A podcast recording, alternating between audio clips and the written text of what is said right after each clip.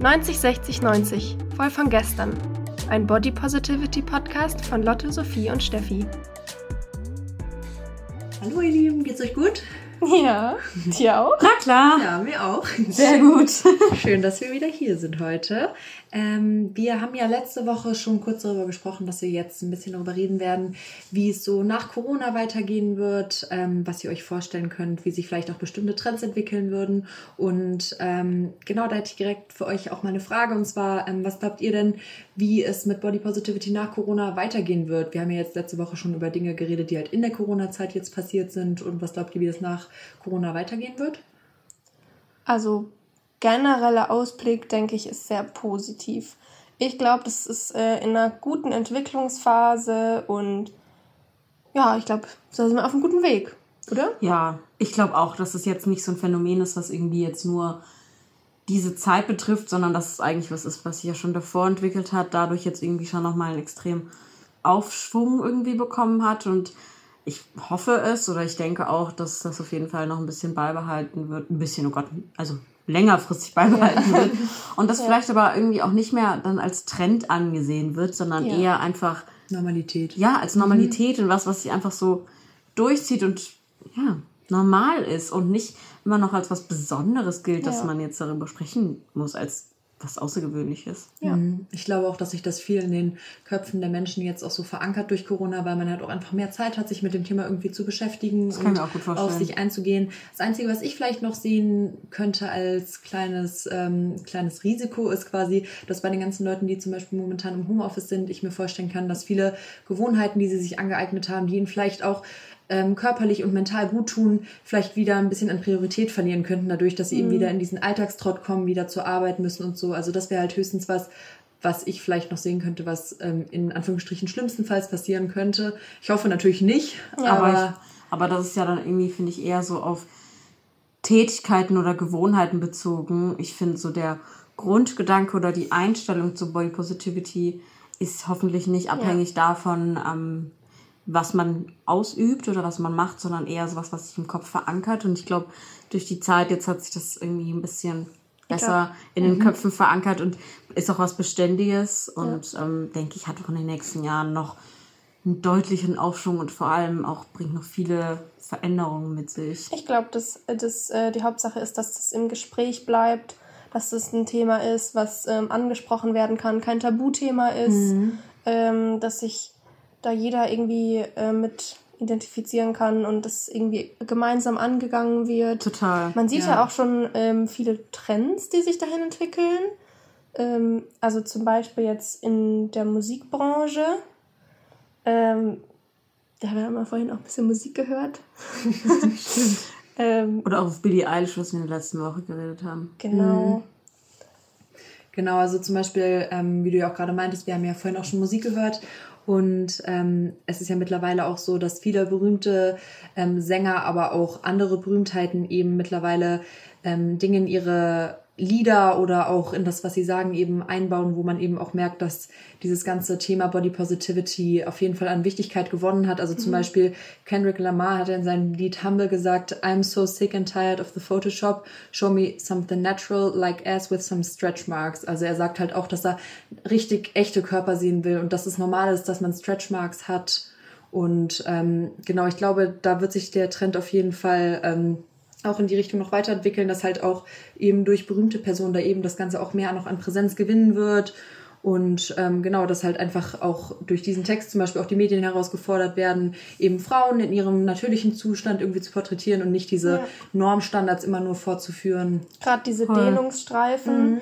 ähm, um das nochmal kurz anzusprechen, wird ja auch oft fälschlicherweise als so Schönheitsfehler angesehen, obwohl das ja, diese Dehnungsstreifen kommen ja auf, ähm, sind ja wie kleine Narben, die entstehen, wenn man an Gewicht oder an Höhe benimmt. Und also ich meine, ist ja kein Schönheitsfehler, wenn ich wachse. So, ja. Das ist ja. ganz Normales. Ja, und voll. dass man eben diese, diese angeblichen Schönheitsfehler so adressiert und gerade auch so bekannte Künstler wie eben Kendrick Lamar das hat natürlich eine riesen Auswirkung, wenn er sowas in seinem Lied sagt. Das ist richtig mhm. gut, weil ich glaube, ja. so prominente Personen können solche Vorbilder in vielen Dingen sein. Ja, genau, da hatten wir letzte Woche auch so, Meinungs, so meinungsbildend mhm. auch sein. Und ich glaube, das ist echt richtig gut, wenn sich auch solche Leute für die Bewegung Body Positivity einsetzen. Ja. ja. Ja, das sieht man zum Beispiel auch bei einer anderen wichtigen, berühmten Person, die wahrscheinlich ihr auch alle kennt, Rihanna, die Sängerin. Mhm. Sie hat ja zum Beispiel auch ähm, dieses Dessous-Startup gegründet, ähm, Savage X Fenty.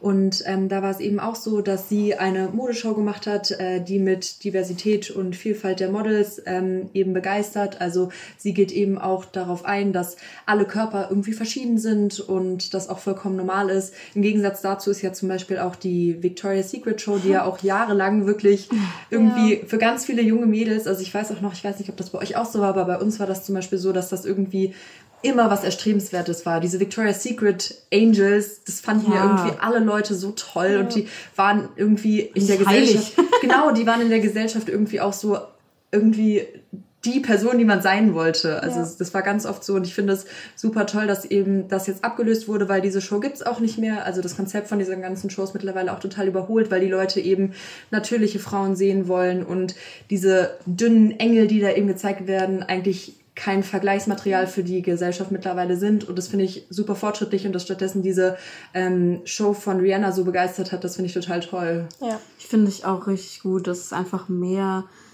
dahin geht, nicht dass alle gleich aussehen müssen, sondern ja, die dass Diversität jeder einfach genau, betont wird, Diversität ja. und dass jeder irgendwie was Schönes hat und auch dass das nicht mehr dieses eine erstrebenswerte Sache gibt, sondern ja. dass ja auch irgendwie durch diese Diversität irgendwie vermittelt wird, ähm, dass alles Schönheit sein kann. Und das, finde ich, ist eine richtig gute Message, die auch durch deine beiden Beispiele, Lotte, gerade voll gut rübergekommen ist. Ja, ich finde auch generell, also ich finde, man merkt das auch, ähm, wenn man mittlerweile zum Beispiel online shoppt, das ist ja auch momentan eigentlich das Einzige, was man jetzt gerade machen kann. Mhm. Und immer mehr Websites bieten ja auch Kleidung an, die eben auf verschiedene Körpertypen zugeschnitten sind. Das ist mir sind. auch aufgefallen. Ja. ja. also es gibt ja viel mehr ähm, für also tall oder petit Größen, also für große oder kleine ähm, Personen oder auch eben Plus Size, also für vielleicht ein bisschen mehrgewichtige Personen. Und das finde ich so fortschrittlich und ich finde es auch total schön, dass das mittlerweile so angepasst wird, dass jeder nicht, angepisst. angepasst, ähm. Genau, dass jeder Mensch sich dann eben auch in den Klamotten wohlfühlen kann und sich ja. selber darin irgendwie wiedererkennt. Auch das war ja auch das, das, die, der große Kritikpunkt an dieser Victoria's Secret Show. Also nochmal, um das kurz zu erklären, mhm. das war ja, ist ja eine, eine Dessous-Marke, genauso wie eben dieses Savage Fenty. Ähm, und das wurde halt hauptsächlich von diesen ganz schlangen Models ähm, da vermittelt und diese, ja, diese Identifikation eben, mhm. die jetzt in allen ähm, Bereichen mehr zu spüren ist, wie du jetzt schon meintest, ähm, beim Online-Shopping, mhm.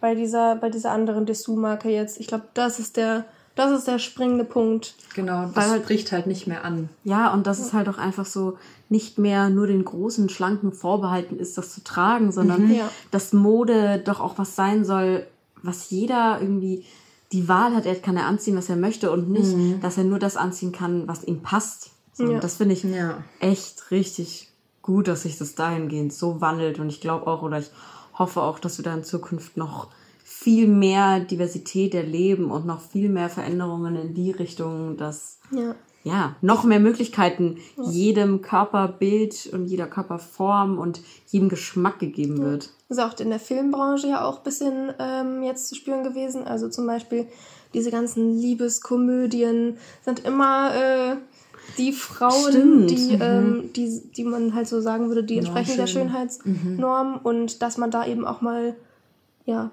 abweichende Frauen, also so ganz, ganz normale Frauen halt ja. einfach ähm, in diese Position stellt, dass, dass die mal eine Liebesgeschichte erfährt oder so. Ja. Ja. Mhm, das finde ich auf gut. jeden Fall auch. Ähm, ja, wir haben ja auch schon bereits in unserem ersten Teil des Podcasts über Body Neutrality geredet. Also quasi das, das, nicht das Gegenteil, sondern einen anderen Teil von, wie man eben mit seinem Körper umgehen kann, weil ähm, Body Positivity birgt sofort ähm, oder das schwingt sofort mit, dass man automatisch seinen Körper lieben muss. Und ich glaube, für ganz, ganz viele Menschen ist es auch schwierig, ähm, sowas wenn man sich nicht wohlfühlt in seinem Körper und plötzlich halt ähm, sowas ausgesetzt wird, sich zu so denken, okay, jetzt wird quasi gesellschaftlich von mir verlangt oder erhofft, dass man sich eben jetzt auf einmal liebt und das ist aber super schwierig für mich, weil ich mich vielleicht nicht unbedingt ähm, perfekt finde und das ist ja auch was total Normales und ich finde, ähm, Body Neutrality bedeutet ja quasi, dass man seinen Körper einfach so akzeptiert, wie er ist. Also ich ja. finde, das ist auf jeden Fall schon mal der erste Schritt in die richtige Richtung. Wie ist es denn bei euch? Habt ihr da irgendwie schon mal sowas ähnliches erlebt, dass ihr euch jetzt irgendwie auch dachtet, okay, ich wurde mit Body Positivity konfrontiert, aber irgendwie fühlt sich das gerade nicht so richtig an, weil ich fühle mich einfach gerade nicht 100% wohl, aber ich akzeptiere mich trotzdem so, wie ich bin. Ich glaube, für mich ist es einfach, ich verbinde damit doch einfach so diesem, dass ich nicht will, dass es das Wichtigste in meinem Leben ist, irgendwas ja. nachzustreben. So, ich will mir nicht Ziele setzen, nur Ziele setzen, die irgendwie darauf abzielen, meinen Körper zu verbessern, sondern ich weiß nicht, es gibt doch so viel mehr im Leben als nur die optische Verbesserung. So, ja. weiß ich nicht, also lesen, also, lernen, also sich weiterbilden, reisen, ich weiß nicht, irgendwelche anderen Ziele zu verfolgen und irgendwie einfach, ich verbinde mit so Body Neutralität, natürlich einfach auch so ein bisschen dieses, ey, ja, es ist gut, dass wir darüber reden und es ist auch gut, dass man sich selber akzeptiert und es ist doch wichtig, aber es ist nicht das Wichtigste im ja. Leben, dass man jetzt sich akzeptieren muss, sein Äußeres, sondern man hat ja auch Menschen nicht gerne dafür, mhm. wie sie aussehen oder ob sie jetzt fünf Kilo mehr oder weniger wiegen, sondern man mag die Menschen ja aufgrund ihrer inneren Werte eigentlich. Mhm. Vor allem ist ähm, Körperneutralität, ähm, glaube ich, auch ein guter Schritt gegen so Phänomene wie Glass Ceiling oder Pretty Privilege. Ähm, um das kurz zu erklären, Glass Ceiling bedeutet so ein bisschen, man wird ja immer so ähm, einem wird ja immer so gesagt, so ja, du kannst alles schaffen, wenn du dich dafür einsetzt. Du bist deines eigenen Glückes Schmied. Ähm, und dass das eben in vielen Bereichen nicht stimmt. Ähm, weil du eben vielleicht, keine Ahnung, als, als Model dann doch die zwei Zentimeter zu klein bist. Und das, da, kannst, da kannst du machen, was du willst. Du wirst die zwei Zentimeter nicht wachsen. So. Mhm. Ähm, oder Obwohl sich das hoffentlich in Zukunft auch ändert, dass es da keine genau. Maße mehr gibt, die man haben muss, um ja. als Model arbeiten genau, zu können. Dass das, dass das eben damit mitkommt. Oder Pretty Privilege, ähm, dass du eben Vorteile hast, wenn du in diese Schönheitsnorm reinpasst. Also mhm. zum Beispiel jetzt, wenn wir an Kellnerjobs denken, stellt der Arbeitgeber vielleicht doch lieber die ein, die dann ähm, sich ein bisschen mehr zurechtgemacht hat, weil vielleicht man denkt man dann mehr als Trinkgeld oder was weiß ich. Und wenn man eben mit Körperneutralität daran geht und sagt, dein Körper ist kein Wert, der gemessen werden sollte für solche ähm, Entscheidungen oder Schritte, dann ist das, glaube ich, ein Riesenschritt ähm, für diese Bewegung. Ja. Auf jeden Fall. Ja. Finde ich echt eine richtig gute Bewegung und finde ich ist ja. auch was, was mega der Zukunft hoffentlich entspricht. Ja, ja. also ich finde auch total interessant, weil ich habe diese zwei Begriffe jetzt auch noch nie gehört und ich finde es mhm. irgendwie irgendwie auch ein bisschen erschreckend, dass es für solche Phänomene wirklich ja irgendwie auch einen Begriff gibt, dass ja. halt sowas irgendwie auch so präsent ist, dass es für sowas halt leider dann trotzdem immer noch Begriffe gibt. Habe ich jetzt selber noch nie gehört, aber ähm, ja, also ja. weiß ich jetzt gar nicht genau, aber fand ich total interessant auf jeden Fall. Ja, ist wichtig, dass man dem auch einen Namen gibt, damit man merkt, ähm, dass es kein Einzelding ist. Genau, und dass man auch da, dass man merkt, dass das eben nicht, dass man da vorgehen muss gegen, dass das, dass das so häufig passiert ja. Ähm, dass das schon ein Phänomen ist, wo man sagt, da muss man was gegen machen. Ja. Mhm. Ja. ja, aber wie ist das denn zum Beispiel auch bei euch? Also habt ihr das Gefühl, dass ihr ähm, durch vielleicht bestimmte Aktionen, die ihr während der Corona-Zeit mehr machen konntet, also zum Beispiel mehr Zeit für euch nehmen, dass ihr da auf jeden Fall auch weiter was mit in die Zukunft nehmen werdet. Keine Ahnung, super viele Leute haben ja beispielsweise auch angefangen, Yoga zu machen. Das hat ja auch viel mit Körpermitte finden und mhm. irgendwie Körper und Seele verbinden. Ähm, habt ihr da auch irgendwas gemacht, was euch vielleicht auch, wo ihr glaubt, dass es euch in Zukunft auch weiter begleiten wird und euch auch irgendwie weiterhelfen wird? Boah, ich glaube, für mich einer der größten Faktoren, da ja gerade auch die Restaurants alle zu haben, leider, ähm, ist für mich vieles, was Essen angeht. Einfach dadurch, dass man ähm, deutlich mehr für sich kocht, für sich einkaufen geht. Also nicht, dass man es zuvor nicht gemacht hat, aber ich finde noch verstärkter, weil man eben nicht die Möglichkeit hat, auch wohin zu gehen. Ähm, auch was natürlich den Preis angeht, wenn man jeden Abend sich was zu essen bestellt, ist das natürlich auch teuer. Aber ich finde dadurch habe ich vor allem bewusstere Ernährung irgendwie ein bisschen kennengelernt, mhm. weil ich mich mehr damit auseinandergesetzt habe auch. also du hast quasi so ein bisschen den Fokus darauf gelegt, ähm, gesünder zu leben, statt einem Körpermaß hinterher zu rennen. Genau, also einfach so dieses, dass ich dann auch für mich die Unterschiede gemerkt habe, dass wenn ich mich ähm, bewusst ernähre und gesund, jetzt nicht zu 100 Prozent, sondern einfach so auch das esse, worauf ich Lust habe, aber halt ähm, ein bisschen ja mehr auf das, was ich machen will, dann ist es, glaube ich, auch echt äh, das was, was ich auf jeden Fall mitnehmen werde mhm. ähm, und beibehalten werde. Also quasi, dass dieses innerliche Wohlbefinden durch durch irgendwelche ähm, Sachen, die man eben regelmäßig macht, die einem ein gutes Gefühl geben, eigentlich auch viel wichtiger sind, als irgendetwas nachzustreben, was vielleicht von außen erstmal schön aussieht, aber einen eigentlich gar nicht wirklich befüllt. Voll. Mhm. Ja. Und bei dir, Sophie? Ähm, also was ich auf jeden Fall auch äh, mitnehmen wollte oder mitnehmen werde, war ähm, der bewusstere Umgang von mir selbst aus und auch mit den sozialen Medien. Oh ja, das auf ähm, jeden Fall auch. Also ich habe bewusst auch versucht, mir ähm, nicht mehr diese Schönheitsideale so anzuschauen oder da so lange dran festzuhalten und habe auch ähm, neue Accounts gefunden oder auch bewusst danach gesucht, ähm, die dieses, diese Werte eben mehr vertreten, einfach damit man auch sein Umfeld damit ein bisschen beeinflussen kann.